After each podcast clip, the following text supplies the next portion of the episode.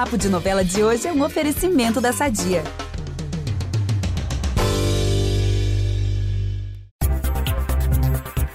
O encontro de milhões vem aí.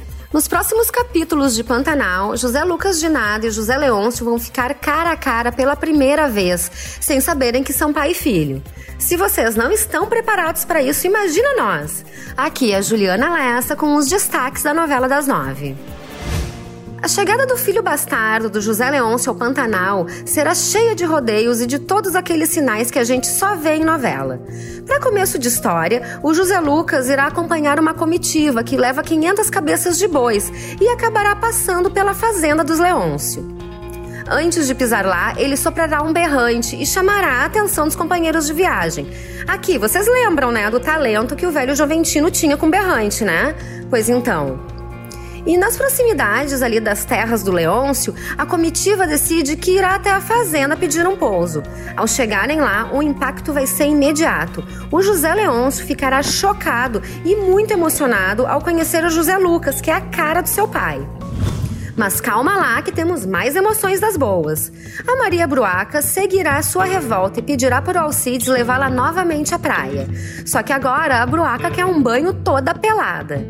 A dona de casa vai seguir mostrando a sua indignação com o fato do marido ter outra família e dirá na cara do Tenório umas boas verdades. Vai falar inclusive que se ele for para São Paulo novamente não precisa nem mais voltar. Arrasou muito, Maria.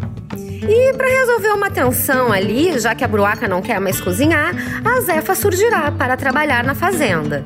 E claro, ela vai abalar muito a trama ainda. Podem ficar coladinhos aqui que contaremos tudo nos próximos dias. Por fim, depois de vários capítulos, a Juma e a Muda devem se acertar também. Cansada das desconfianças da amiga, a Muda vai tentar fugir, mas será alcançada pela menina onça.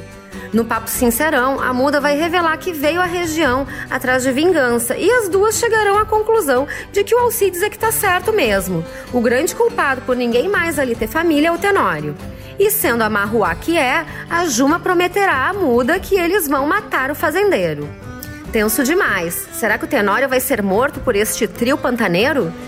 Não deixem de acompanhar todos os detalhes de Pantanal na TV, no G-Show ou no Globoplay. Eu volto amanhã porque os spoilers não acabam nunca, ok? Um beijo!